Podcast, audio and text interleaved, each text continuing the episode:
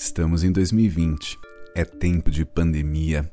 Um marco histórico muito além de uma crise sanitária. Em mais de quatro meses dessa calamidade, o Brasil dá vexame. Os números de contaminados e mortos por aqui não parou de crescer. Já chegamos perto de 80 mil vidas perdidas, fora a subnotificação. Mas vamos olhar além dos números. Humanizar as estatísticas é também entender o contexto em que elas existem, identificar problemas sociais, políticos, econômicos que ficaram mais evidentes nessa crise. E a partir daí, poder pensar o que fica de aprendizado e o que é prioritário daqui para frente. Então, hoje, aqui no Antiviral, já chegando no fim da nossa primeira temporada, o episódio vai ser diferente. Hoje não vai ter depoimento de quem pegou o coronavírus. Hoje vamos tentar um olhar mais analítico para toda essa situação. E para isso, eu chamei o Tiago Amparo para conversar. Oi, Tiago, bem-vindo convite, estou muito feliz de estar aqui. O Tiago é advogado, professor da Escola de Direito e Relações Internacionais da FGV, a Fundação Getúlio Vargas. Ele tem 35 anos e é de São Paulo. E é um ótimo analista das nossas questões sociais, políticas, econômicas e raciais. Então, para começar, eu queria saber sobre como você percebe esse momento, falando especificamente de coronavírus partindo de meados de fevereiro, quando as coisas começaram a ficar mais sérias aqui no Brasil, até agora. O que mais te surpreendeu na relação da sociedade brasileira com a pandemia, se isso foi positivo ou negativo?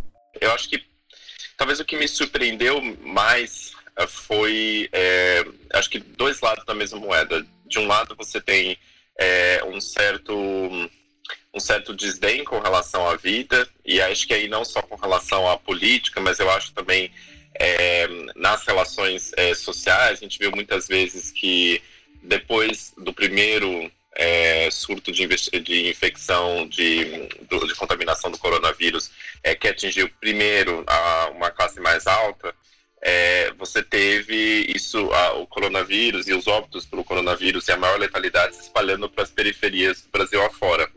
É, e aí eu comecei a ver nas últimas semanas é, uma, um processo mesmo de desconsideração dessas, dessas vidas, um, e muitas vezes né, periféricas, é, negras e indígenas e outras, um, e, e, uma, e uma pressão para que a gente tivesse voltasse a uma normalidade que provavelmente a gente não vai voltar em tão, muito, em tão pouco tempo. E o outro lado da mesma moeda, eu acho que é essa a precarização dos serviços públicos, muitas vezes, ou a desconsideração de vida, especialmente é, no contexto desigual, fez surgir muitas redes de solidariedade.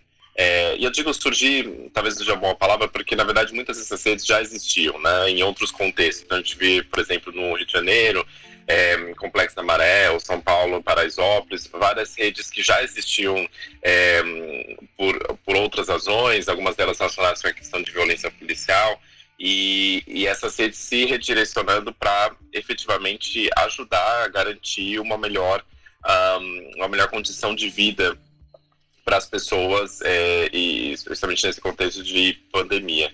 Mas eu acho que nesse contexto a gente tem o afloramento de, das desigualdades que já existiam, né? Eu já escrevi uma vez dizendo que o coronavírus encontra a gente, encontra a sociedade do jeito que ela é, então, nesse sentido de que ele encontra uma sociedade profundamente desigual, e aí as, as, a percepção é, sobre o coronavírus também vem de lugares distintos. Então, se eu sou uma pessoa que consegue continuar meu trabalho e continuar o meu salário trabalhando de casa, tenho uma percepção. Uma pessoa que, trabalhador informal, que se não trabalhar não recebe, é, tem uma outra percepção. Muito legal, Tiago. Quando você coloca esses dois pontos, me vem à mente um questionamento como a imprensa se insere nesse contexto novo. Para mim, ficou muito nítido como a grande mídia parece ter tomado um sopro de solidariedade, demonstrando preocupação com os programas de redistribuição de renda, diferente de abordagens mais liberais que era o que a gente costumava ver no passado. Como você vê isso? É, eu acho que é, é muito interessante esse papel da imprensa, porque a imprensa tem um papel muito importante em moldar, é, quase como uma escultura, as narrativas é, sobre os fatos, é, sobre os fatos atuais, sobre os fatos históricos. E nesse sentido, a gente via que logo no começo é, do governo tinha uma política é, mais liberalizante, de falta de privatização, de reforma da Previdência é, é, e, outras, e outras pautas que eram muitas vezes. É, não que eu não acho que deva ter alguns momentos ter previdência, não, não é, ter reforma da previdência, não que eu não acho que não deva ter privatização em alguns contextos, mas eu acho que o, não existia uma pluralidade de narrativas na imprensa. A imprensa, do ponto de vista econômico, era basicamente comprando a agenda do governo. É, e, e, quando era crítica ao governo, era para dizer que o governo não estava conseguindo fazer o que ele tinha se prometido a fazer. E aí a gente percebe que no momento atual, é, por causa da, da pandemia, é o que a Laura Cavalho, no livro dela, chama de a volta do Estado. Como a gente que é protetor, como a gente que é prestador de serviços e várias outras características do Estado estão colocadas de forma mais preeminente agora. É, então você tem sim uma mudança na narrativa da mídia com relação à posição do Estado. É, eu vejo muitos economistas liberais falando sobre a necessidade é, de, uh, de você pensar o Estado como Estado protetor também. Então você ter a, a questão da renda básica emergencial e isso ser expandido para uma renda básica universal é algo importante. Agora eu acho que a gente precisa tomar cuidado para saber exatamente o, se isso durará e, e em que medida isso durará. É, acho que se, é, corre um risco dessa, dessa mudança de narrativa ser simplesmente uma mudança para efeitos da pandemia. E que logo depois da pandemia tudo voltará ao normal e a agenda será a mesma e precisamos crescer e, e, e, e não preocupar tanto com a, com a desigualdade e depois, a gente, depois que o bolo crescer a gente reparte.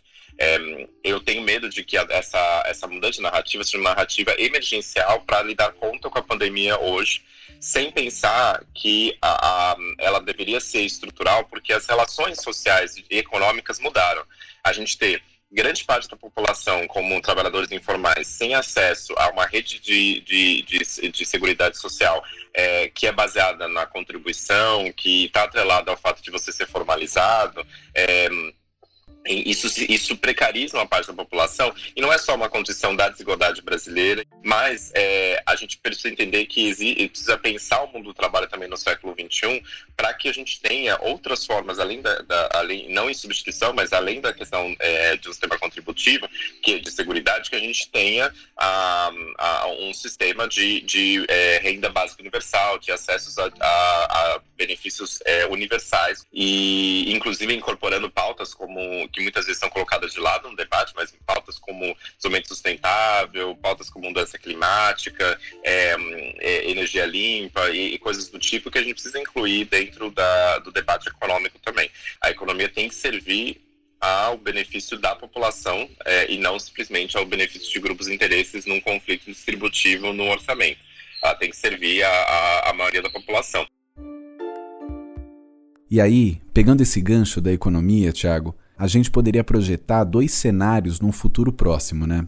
De um lado, a possibilidade de acontecer uma saída verde, com redução de desigualdades e a pauta dos direitos humanos no centro de uma agenda futuro. Mas de outra, o FMI chegou a dar a previsão de que teria uma queda de 9% do PIB brasileiro pelo menos esse ano, o que pode dobrar os indicadores de desigualdade. O que você acha que vai prevalecer? Quais são as saídas possíveis? Eu não, não, sou economista, mas em economia acho que tem uma, não tem muita saída no, em, em dois sentidos. É porque é, ou você corta é, nos gastos, ou você, uh, ou, ou, você consegue arrecadar mais. É, e aí o que economistas estão falando, tem até um texto do Samuel Pessoa na Folha recentemente que é, levanta alguns estudos sobre isso, vai mostrar que há espaço, é, há um certo acordo ali, um consenso entre muitos é, economistas dizendo que há espaço dos dois lados. Há espaço para você cortar gastos, é, mas aí para o corte de gastos tem que ser feito corte de gastos é, de forma consciente, porque uma discussão que tem sido feita ultimamente é um corte de gastos do funcionalismo como um todo, mas tem que levar em consideração que boa parte do funcionalismo é justamente professores e profissionais de saúde, é, que na verdade não, não é a elite, é, a elite política e judiciária, especialmente, que tem um, uma grande parte do orçamento e que inclusive resi tem resistido, e, e a Folha tem feito matéria sobre isso, tem resistido a, a corte de gastos durante a pandemia. Alguns tribunais anteciparam pagamentos para que não tivessem, não fossem submetidos a cortes de gastos. É, então a gente percebe um pouco assim, quando o pirão é pouco, né, quando a farinha é pouco, o pirão é meu, meu, meu pirão primeiro, né? E aí ligando a economia com política, num país tão desigual como o Brasil, não só em termos da desigualdade social, mas também é, de acesso ao Estado e acesso à política, de que, quais são os grupos de, de interesse que estão representados na política, é, provavelmente esses grupos de interesse, é, é, tanto da área econômica, é, grandes empresas, bancos, quanto o, é, o próprio Estado, né, de elite jurídica elite política do Estado, vão tentar se preservar do seu, dos seus privilégios num, numa sociedade completamente desigual. E aí, privilégios não falam em abstrato, falando, por exemplo, o judiciário e os penduricalhos dos salários no judiciário que eles, se, eles, eles existem em discutir, é, mesmo em época de pandemia. É, então, eu acho que há um, há um espaço para corte de gastos é, mais com cuidado, não para que seja é, não para que seja corte de gastos sociais, é o que em geral é o que se tem discutido, mas se a gente tiver um, um debate sério sobre isso, a gente pode falar sobre corte de gastos que seja inteligente, que possa efetivamente é, ter um, um, aspecto distributivo e não concentrador de renda. É, o outro aspecto que é importante do lado da, da, da receita é entender que há, há um espaço para aumentar um, é, a taxação com relação a patrimônio, é, a taxação com relação é, a, a, imposto, a imposto de renda. Um, tem um estudo que estava falando que se um, a gente aumentasse a faixa máxima para imposto de renda para 37,5, a gente conseguiria arrecadar e conseguir estabelecer um programa de renda básica universal que nos colocaria em padrões é, de desigualdade da Austrália. É um estudo que o Samuel Pessoa trouxe. É, então, existe esses dois polos é, importantes, mesmo num contexto, um contexto de crise. Em termos de orçamento, a, a, parece que a gente está muitas vezes está numa situação fatalista de, olha, estamos na crise econômica, solução cortar gastos, especialmente gastos sociais, e aí a gente vai sobreviver, o Brasil vai crescer, investimentos estrangeiros vão chegar e a gente vai ser melhor. É, na verdade, a discussão não é tão simples assim, porque tem muitos. É, tem que se colocar na mesma discussão concreta sobre código de gastos distributivos e sobre é, como aumentar a, é, a, receita, falando que o Brasil é, taxa muito pouco em relação a países da OCDE é, patrimônio. então existe uma margem pra, de manobra com relação a isso e também pensar o que, que pode ser feito é, para que a grande parte da população não caia justamente no que você falou de uma, é, de uma, de uma situação de pobreza, de pobreza extrema, um, de inseguridade, de segurança alimentar e outros, é, outras crises é, humanitárias e sociais graves. Há uma margem é, de tanto no lado da receita quanto no lado dos gastos uh, para que isso não aconteça. Então, a discussão efetivamente deveria ser como a gente instrumentaliza e faz isso na prática e não, uma, eu não uma, ir para uma discussão simples de, olha, tá bom, a pandemia acabou, agora a gente precisa é, cortar gastos sociais e a gente precisa, porque é justamente nesse momento as pessoas vão precisar mais de gastos sociais, porque senão elas não vão conseguir sobreviver. A política brasileira, e aí ligando uma coisa com a política com a economia, acho que um, a política brasileira, ela é, uma, é, um, é um jogo entre elites é, e muitas vezes elites dissociadas uh, da realidade da maior parte da população. É, e o que significa isso? Né? Isso significa que soluções não estão sendo colocadas na mesa porque não tem ninguém que coloque essas soluções na mesa. É, as soluções, em geral, são soluções que beneficiam aqueles que estão propondo essas soluções. E aí precisa entender que não necessariamente essas medidas vão levar mais empregos ou mais ou uma melhor, uma melhor econômica ou um projeto de país mesmo que não deixe ninguém para trás aí eu acho que para ir para que a gente tenha uma solução verde, para que a gente tenha uma, uma mudança na política, a gente vê em vários contextos ao redor do mundo é, de que é, partidos progressistas que, que incluíram na centralidade da sua pauta a questão ambiental, eles conseguiram uh, ter ganhos eleitorais importantes. Dura derrota para o partido do presidente da França. As eleições municipais de domingo foram marcadas pelo avanço do Partido Verde em várias prefeituras das principais cidades do país. E no Brasil a gente ainda engatinha, com exceção da rede e alguns outros é, partidos, você é, a gente ainda engatinha com relação a incluir, a gente, digo, o campo progressista, é, ainda engatinha em relação a incluir a questão ambiental na, na pauta central. A gente vê, mesmo na época do, do PT, tinha uma resistência com relação à pauta ambiental. Então, a gente precisa é, perceber que é, para a gente mudar a sociedade, é, uma das saídas é a gente pensar uma, é, em pensar como incluir a questão ambiental e climática no cerne do debate político. Isso provavelmente vai é, conseguir é, quebrar algumas bolhas de petismo, antipetismo, por exemplo, vai quebrar algumas bolhas de bolsonarismo, antibolsonarismo, porque é, é possível você convencer pessoas de diferentes matizes, matizes ideológicos de, de que estamos vivendo uma crise climática, de que é importante ambiental não é simplesmente abraçar árvores, mas na verdade a gente pensar o futuro. Se a gente não cuidar do cerrado, não vai ter mais água, por exemplo. Então, acho que é, a gente perceber que é, é uma pauta importante para todos e, não, e, e, que, inclusive, pode ser importante para a economia. Tem toda uma discussão é, sobre o valor da, da Amazônia, como que a gente conseguir, consegue, sem, é, mantendo a floresta de pé, a gente consegue ter uma, utilização dos insumos da floresta para a questão de é, produção é, produção de cosméticos, produção é, ecológica em, em, várias frentes. Então você tem uma discussão de, sobre obtenção de recursos, é, sobre é, aumento de emprego, é, uma discussão sobre melhoria econômica por meio de uma economia de uma economia verde que se preocupa com a mudança climática e o Brasil pelos seus próprios biomas tem uma tem uma centralidade nessa discussão é, no mundo e a gente está perdendo uma oportunidade de um capital político que está aí é como se tivesse um um, um, baú de ouro na nossa frente em termos de capital político e econômico que a gente não está utilizando. Então, talvez essa seja uma forma de a gente quebrar essa hegemonia do debate político é, que reverbera porque fica simplesmente o mesmo grupo político é, ali dominando é, é, como se faz como se fazem as coisas no Congresso Nacional e, no, e na presidência nos estados e municípios. Talvez uma questão da é, ambiental e climática possa ser um, um, uma saída importante para quebrar essas essas barreiras. E aí, para terminar, acho que tem dois exemplos que eu acho importantes que nos, dá, nos traz esperança, né, de um passado recente. É, as mobilizações com relação à Amazônia, a, a, a, ao incêndio nas, na Amazônia e a política é, ambiental do governo Bolsonaro, que a gente viu muitas pessoas saírem às ruas é, e pessoas de diferentes é, matizes ideológicas, não, né, não, não foi um movimento liderado por partidos, especialmente, não que seja nada contra que seja liderado por partidos, mas eu acho que é interessante ver que isso teve uma. foi mais do que só um partido, mas ele conseguiu atingir uma parte da população mais ampla.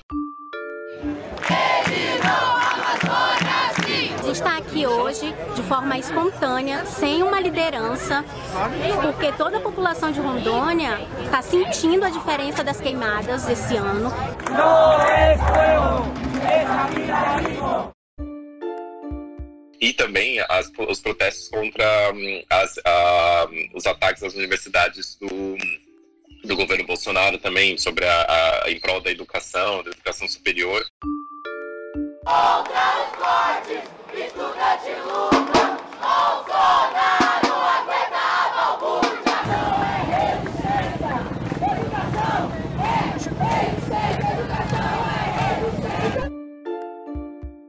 gente viu que esses dois protestos pré-pandemia, é, eles trouxeram pessoas de diferentes, é, de diferentes uh, matizes ideológicos, conseguiram tirar alguns bolsonaristas é, e torná-los bolsonaristas arrependidos. Da, é, então, é, isso é importante perceber que tem um capital político aí que precisa ser utilizado tanto na parte ambiental quanto na parte de educação, que são agendas transversais e que por serem transversais e por conseguirem passar é, das barreiras de um partido ou de outro, é, tem a possibilidade de ser um capital político para que a gente mude o cenário eleitoral em 2020 e 2022. Fantástico, Tiago.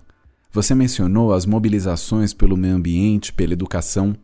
Isso me fez pensar também na luta antirracista, em tudo o que aconteceu a partir da morte do George Floyd por violência policial nos Estados Unidos e todas as manifestações contra o racismo que aconteceram lá e aqui então, quais são as possíveis conexões entre as lutas antirracista e climática no Brasil?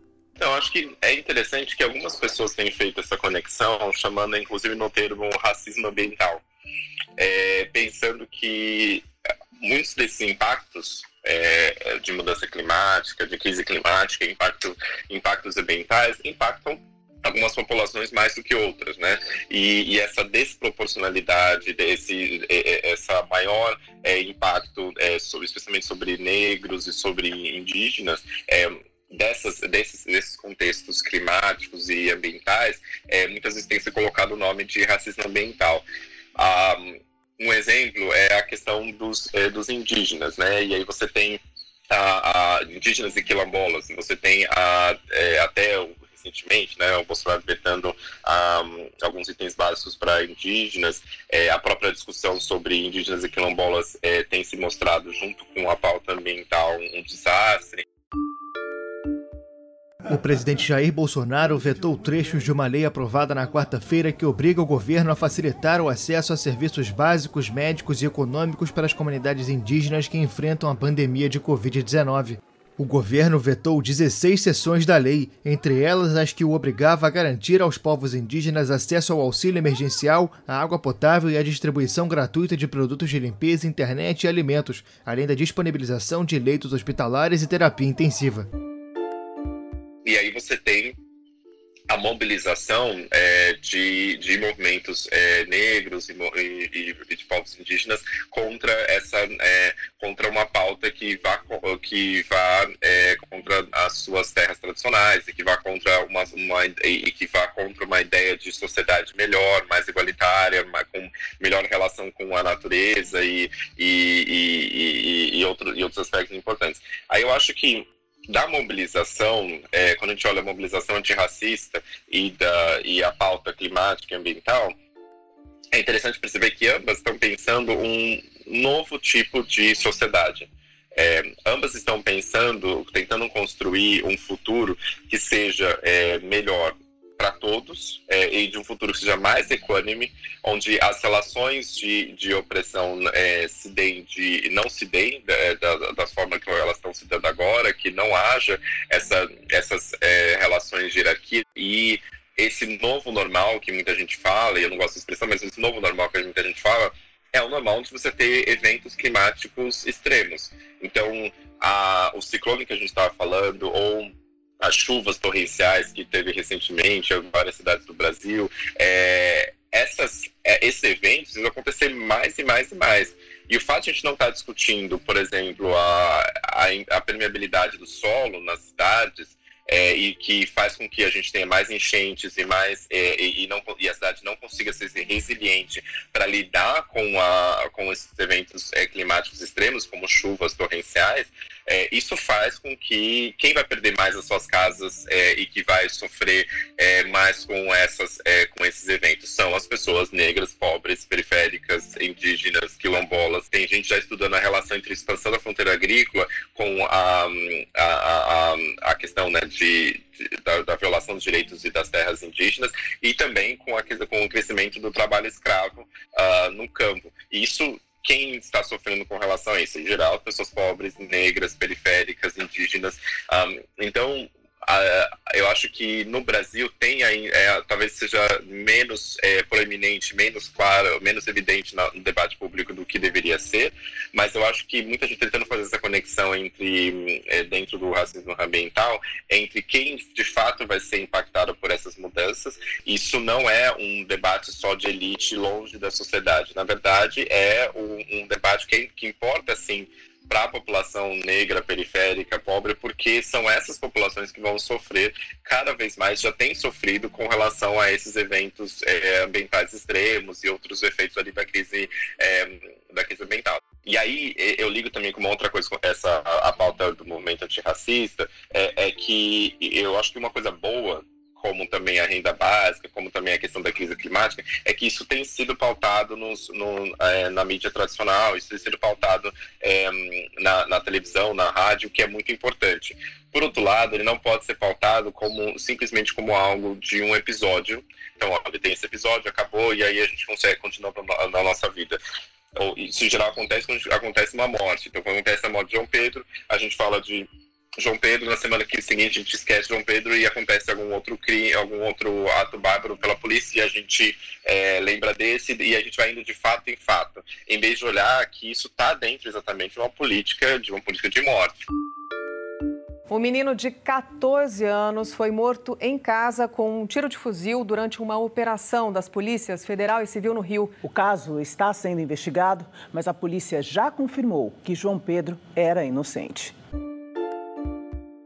A gente não levar em consideração é, é, a, a, vida, a, a, morte dessas, dessas, é, dessas pessoas negras, periféricas, é, no contexto da violência policial, também se repete quando a gente está falando de, da, do impacto maior e muitas vezes da perda de vida dessas pessoas, também por eventos relacionados a é, mudanças climáticas, relacionados a, é, a questões ambientais e a perda de terra de pessoas indígenas. Então, essa, é, é, é, essa desvalorização da vida e essa política da necro, essa forma de fazer política que é a necropolítica, ela está relacionada nesses dois espaços. E a gente só vai conseguir mudar isso quando efetivamente a gente tiver uma discussão madura é, no, no, debate público, ligando esses pontos não como pontos é, de só como episódios soltos é, e que não tem conexão entre si, mas na verdade pensar é, um projeto de país que tenha efetivamente é, que leve em consideração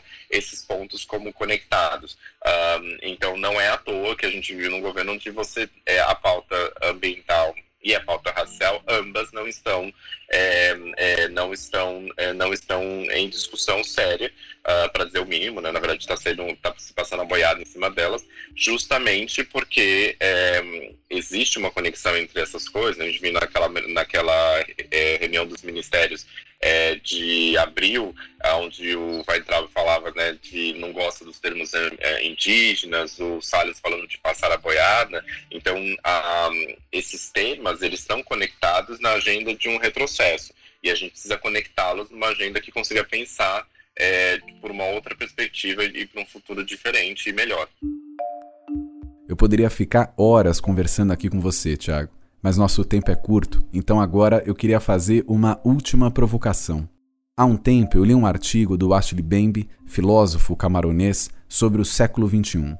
Para ele, esse seria um momento de difamação das virtudes humanas, como a solidariedade e a fraternidade, por exemplo. Estas seriam constantemente atacadas. E no começo da pandemia, a Lilian Schwartz, historiadora e antropóloga, também falou sobre o século XXI e ela vê o coronavírus como a marca histórica do início do século XXI. É como se o século começasse agora. E aí, agora eu queria ouvir você. Como você enxerga o século XXI? Com esperança, positividade ou com um pouco de receio? É, é difícil fazer esse tipo de futurologia, é, mas eu acho que eu, eu, eu, eu, acho que eu, sou de um lado é, um pouco esperançoso e também pragmático. Eu acho que o, o, século XXI ele vai ser o que a gente quiser que ele seja. É, e, o que, e não só o que a gente quiser, mas o que a gente construir é, dele coletivamente.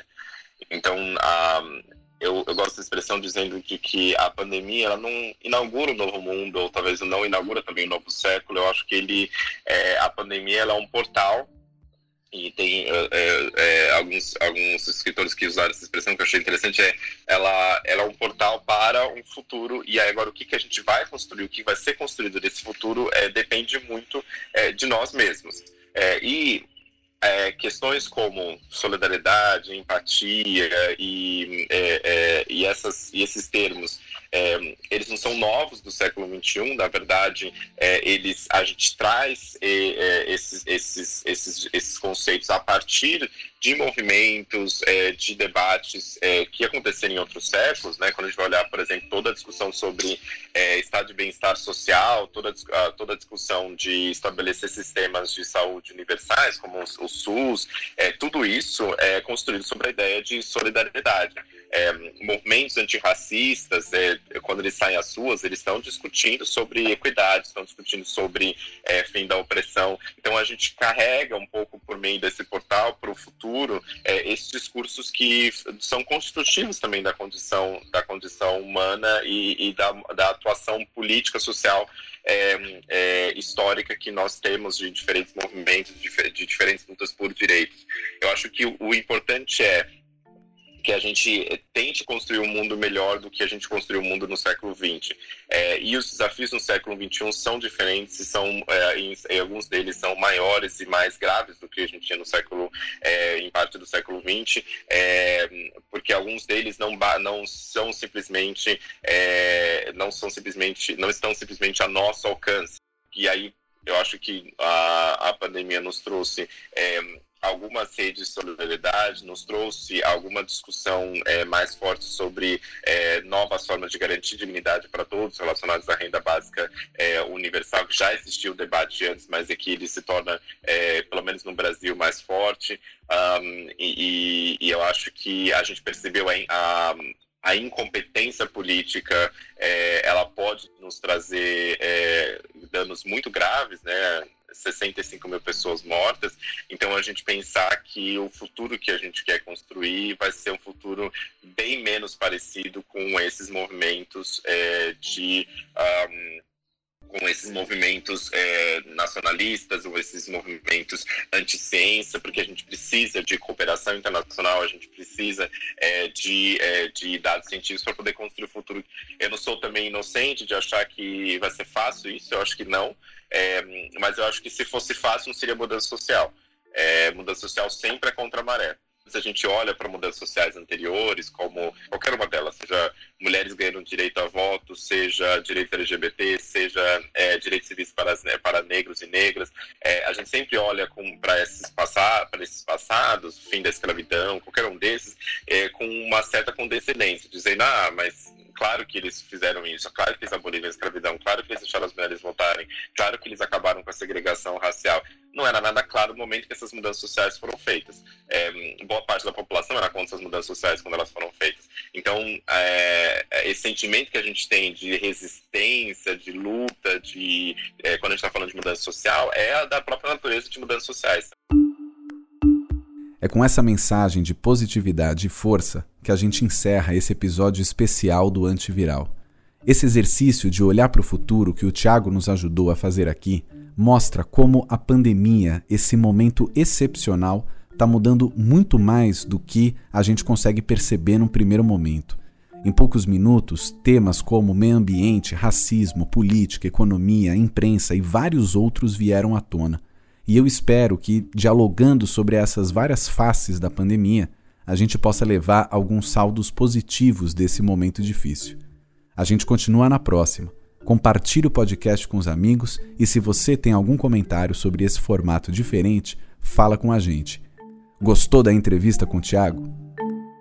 Esse episódio usou áudios de Estadão, Sputnik Brasil, Mídia Ninja, Tripset Produções Audiovisuais, UOL, Band Jornalismo e TV Cultura. Esse podcast é uma iniciativa da Purpose Brasil. Eu sou Américo Sampaio e fico por aqui. A produção é da Trovão Mídia, a edição de som do Ricardo Monteiro e a trilha sonora do André Chiavazza. Até o próximo programa.